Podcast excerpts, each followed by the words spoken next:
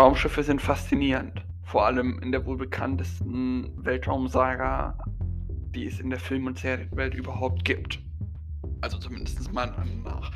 Es geht nämlich heute um Star Wars und die meiner Meinung nach besten Star Wars Raumschiffe. Willkommen zu einer neuen Folge Nerdscast. Ich bin Finn, ihr hört Nerd Universum und viel Spaß mit der Folge.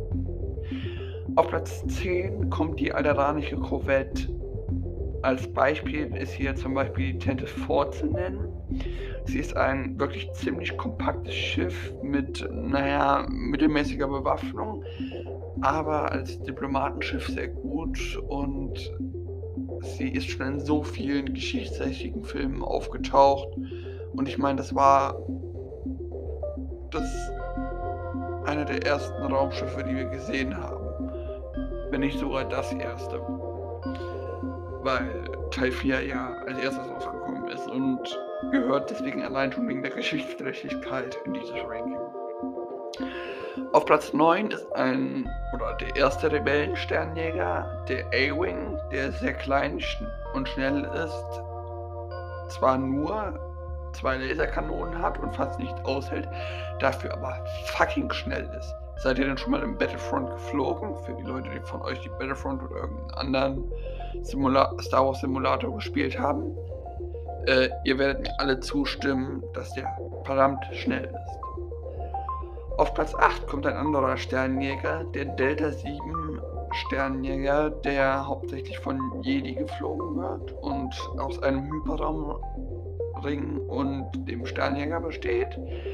Er hat eine ziemlich gute Bewaffnung und Ausrüstung, aber äh, es ist halt die Möglichkeit, dass du in einem System feststeckst, wenn dein Hyperraumring von feindlichen Schiffen in die Luft gejagt wird. Deswegen ist es zwar ein guter Clone Wars Jäger und auch in Teil 3 taucht er auf, aber naja, nicht so ganz mein Lieblingsjäger. Auf Platz 7 kommt der ARC 170 Sternjäger mit einem saucoolen Design ist er als Vorgänger des X-Wings äh, wirklich ein geschichtsträchtiger Klonsternenjäger. Und ähm, ja, er kommt in Episode 3, glaube ich, vor und ja, hat halt das mit diesem, ja, dass er der Vorgänger des X-Wing ist. Auf Platz 6 kommt die, der größte Schiff auf meinem Ranking. Es geht hier nämlich um die Executor, den einen ziemlich gigantischen und riesigen und beeindruckenden Sternenzerstörer. Äh, die Executor taucht in, ich glaube, Teil 6 auf oder Teil 7. Nein, Teil 6 äh, und ist einer der wirklich riesigsten Star Wars Raumschiffe, die wir kennen. Und was wenige nur wissen, also ein kleinen Fun Fact, in Star Wars Legends, das ist äh, das Star Wars, das vor der Übernahme von Disney 2014 entstanden ist, äh, haben mehrere Schiffe der Executor-Klasse ähm, existiert, zum Beispiel Palpatines äh, Schwesternschiff Lusankia oder die Iron Fist, äh, die unter dem Kommando eines bestimmten Moffs war. Aber das ist, ähm, diese ganzen Executor-Schiffe sind wirklich sehr interessant. Auf Platz 5 kommt der exotischste Sternenzerstörer meiner Meinung nach. Es geht hier nämlich um den Interdiktor Sternenzerstörer, den man unter anderem in Rebels sieht. Äh, er hat halt diese interessante Technik, dass er ähm, es schafft, ähm, Sterne, Sternjäger oder alles Mögliche aus dem Hyperraum zu ziehen, indem er ein Schwerkraftfeld eines Planeten erzeugt. Es ist nämlich so, dass man im Hyperraum um verschiedene Planeten herum navigieren muss und normalerweise in den Computern der bestimmten Schiffe äh, Hyperraumkoordinaten äh, eingespeist worden und äh, wo man quasi automatisch um die verschiedenen Planeten rumfliegt.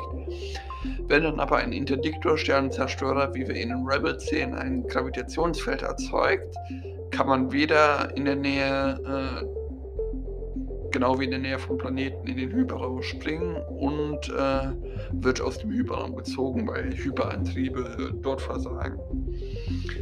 Auf Platz 4 kommt mein persönlicher Lieblingssternzerstörer. Äh, es geht hier nämlich um den Akklamator-Sternzerstörer aus Clone Wars und ja, wir sehen ihn auch in den Prequels. Er ist sehr gut aus, als Jägerträger und wir sehen halt, ihn halt so oft, dass äh, er allein von der Geschichtsgerechtigkeit her meiner Meinung nach in dieses Ranking gehört.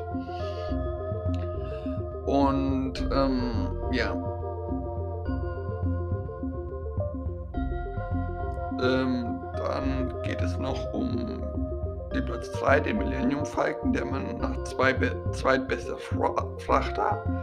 Es ist halt das schnellste Schiff und hat die beste interessante Geschichte und auch sehr interessante Modifizierungen weswegen ja er auf, er auf Platz 3 bei mir ist und Bronze verdient. Silber hingegen geht an einen anderen Frachter, einen, äh, ja, ich weiß die genaue Frachterbezeichnung nicht mehr, aber Rebels-Fans werden sie unter die Ghost kennen. Das ist ein äh, Schiff, das sehr modifiziert ist, ähnlich wie der Millennium Falke aber ähm, im Gegensatz zu dem Millennium Falcon, äh, die Ghost Crew mit äh, Ezra Bridger und Kanan Jarrus, zwei, zwei Jedi, Harrison Dulla, eine Pilotin, der Mandalorianerin Sabine Wren und äh, oh, wie heißt die? Und dem, ja, ich kann mich nicht mehr an den Speziesnamen erinnern, aber es ist Gareth Borelius, das ist der, naja, starke Typ aus der Ghost Crew. Und äh, die ist halt der das Hauptschiff der Serie Rebels und dort erleben sie dann halt ähm, ja, interessante Geschichten mit. Ihr müsst unbedingt mal in Rebels reinschauen. Das erscheint zwar am Anfang wie eine Kinderserie, aber ja. Und es gibt sogar Gerüchte, dass jetzt in Episode 9 beim finalen Battle, dass die Ghost da kurz auftaucht. Auf Platz 1 und damit heute Gold verdient bei mir der B-Wing. Äh, er ist ein Bomber und Jägermix und hat äh, einen sehr interessanten Ursprung. Es war nämlich so, äh, das ist in Rebels, dass äh, die Rebellenflotte neue größere Jäger gebraucht haben und Rex, der zu der Zeit für die Rebellen gekämpft hat, äh, noch einen Mon Calamari äh, Ingenieur kannte und äh, die Ghost Crew dann zu ihm geflogen ist und ihm diese ja, Technik abgespatzt hat und er hinterher sogar mitgekommen ist, um noch mehr von diesen B-Wings zu bauen und die zu verbessern. Und äh, ja, der, der erste Einsatz des ersten gebauten B-Wings war äh, eine Lieferung von Notrationen auf äh, eine Welt im Outer Rim namens Lawful. Aber das werden Leute, die Rebels geschaut haben, noch, ke äh, noch kennenlernen oder noch Rebels schauen wollen. Da dieses, ich dieses Ranking persönlich auf 10 Schiffe begrenzt habe, kommen jetzt noch ein paar lobenswerte Erwähnungen. Da wären unter anderem das Lambda Shuttle, das Hauptshuttle äh, des Imperiums, das wir in Episode 5, 4, 5 und 6 sehen. Das Omicron Angriff Shuttle, äh, eine stark modifizierte Version davon ist die Heimat des Bad Batch, die ja auch ihre eigene Serie bekommen haben. Der U-Wing, das ist ein Flugzeug oder ein Schiff, das manche von euch wahrscheinlich aus äh, Rebels oder Wood One kennen werden. Äh, dort, das ist halt hauptsächlich ein äh, gut bewachter Frachter oder Truppentransporter. Dann äh, der K-Wing, das ist ein, ich, äh, ein starker bewaffneter Jäger aus äh, Star Wars Legends. Dann kommt der N1-Jäger, den man aus den ersten drei Filmen oder jetzt aus dem Mandalorian kennt.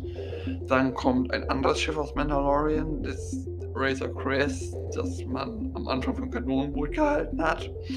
Aber eine ganz eigenständige Schiffklasse war und da kommt ein Ka Kanonenboot aus Clone Wars, das Leute von euch, die Clone Wars gesehen haben, kennen müssen.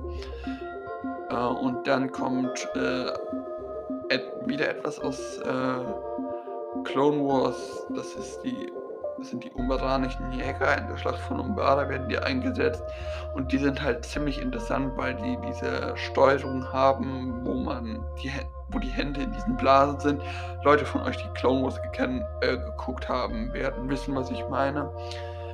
Und dann geht es um die MC-80-Fregatten. Das sind diese ja, bubbligen oder äh, Blasenfregatten aus äh, Rebel, äh, aus äh, den Episode 4, 5 und 6, wo Admiral Akbar in der Attacke gegen den zweiten Todesstern auch drin sitzt und äh, ja, das ist halt eine der Haupt-Rebels-Fregatten und weiterentwickelte Versionen davon haben später noch der neuen Republik geholfen.